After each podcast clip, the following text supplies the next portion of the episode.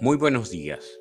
Hoy día vamos a tratar un tema de interés actual y vamos a conversar sobre competitividad, análisis de valor agregado y outsourcing.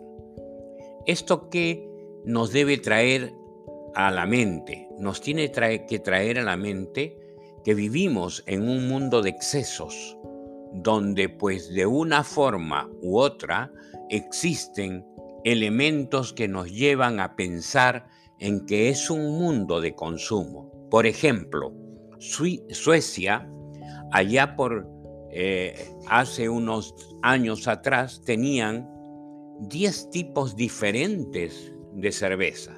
Hoy tienen 350 tipos de cervezas, lo que quiere decir que pues realmente si alguien fuera amante de la cerveza realmente, podría tomar una cerveza por día cada día del año.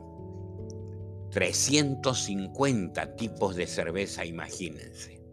En el Perú, pongamos, en el año 94, solo habían 52 mil propietarios de celulares.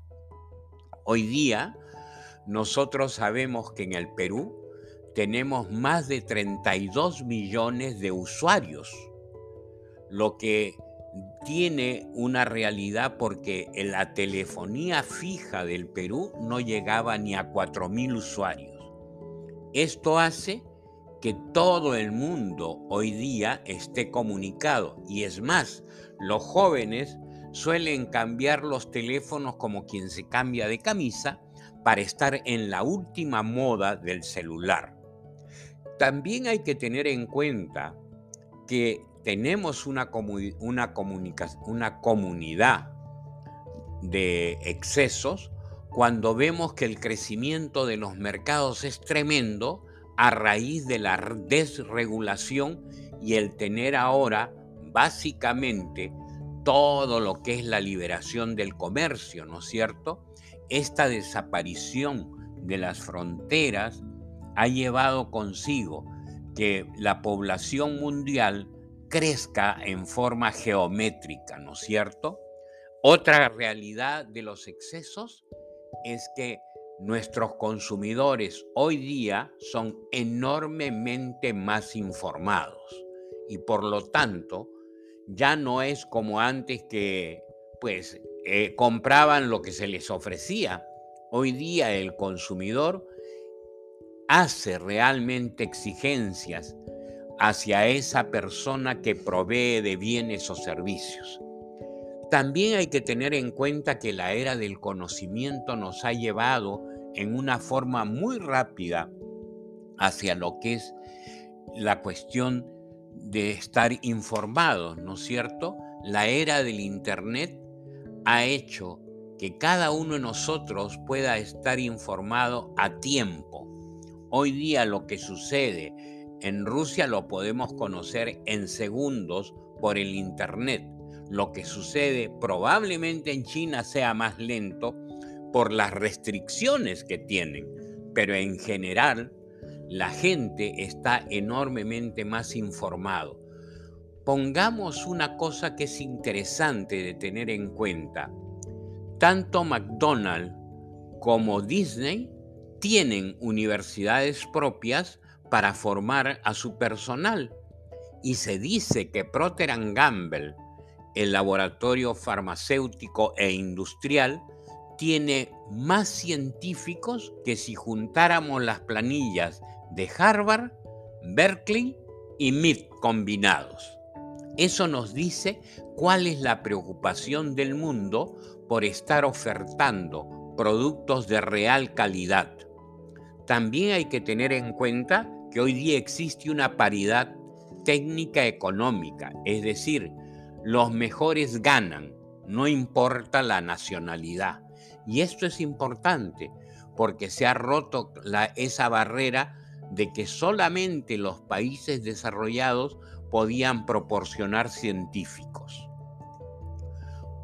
Esta misma velocidad se hace, pongamos, cuando uno ve en los principios de los años 60, nosotros los que hemos vivido en esa época, hablábamos de fotocopias, ¿no es cierto? Porque la Xerox, que era la primera reproductora de documentos, se basaba en un trabajo fotográfico, un papel especialmente preparado y un toner que era el que por calor grababa el documento.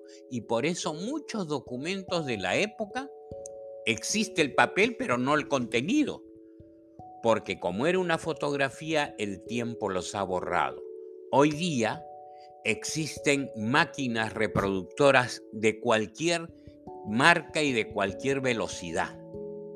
Hablando de velocidad, pongamos, recuerden que eh, en una época para ir a Europa, los peruanos teníamos que viajar a Nueva York, estar 24 horas en Nueva York y de ahí recién ir a Europa. Lo mismo cuando retornábamos había que pernoctar en Nueva York.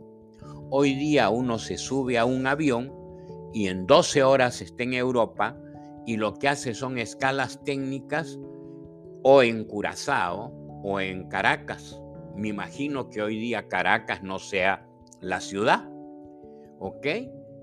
Y es más, también hubo un avión francés que en su momento hacía seis horas de Europa a Estados Unidos, el famoso Concorde. ¿Por qué fue descontinuado? Probablemente por intereses comerciales también. Se dice que tuvo fallas, pero esta velocidad de hacer eh, avances se puede denotar en Boeing. Boeing en una época requería para hacer un avión de esos 747 o 767 por lo menos dos años. Hoy día puede preparar cada siete u ocho meses un nuevo avión, lo que nos dice cómo está la velocidad de desarrollo en lo que es el mundo moderno. Hoy día yo diría que es el tema para la semana. Muy buenos días, estaremos conversando.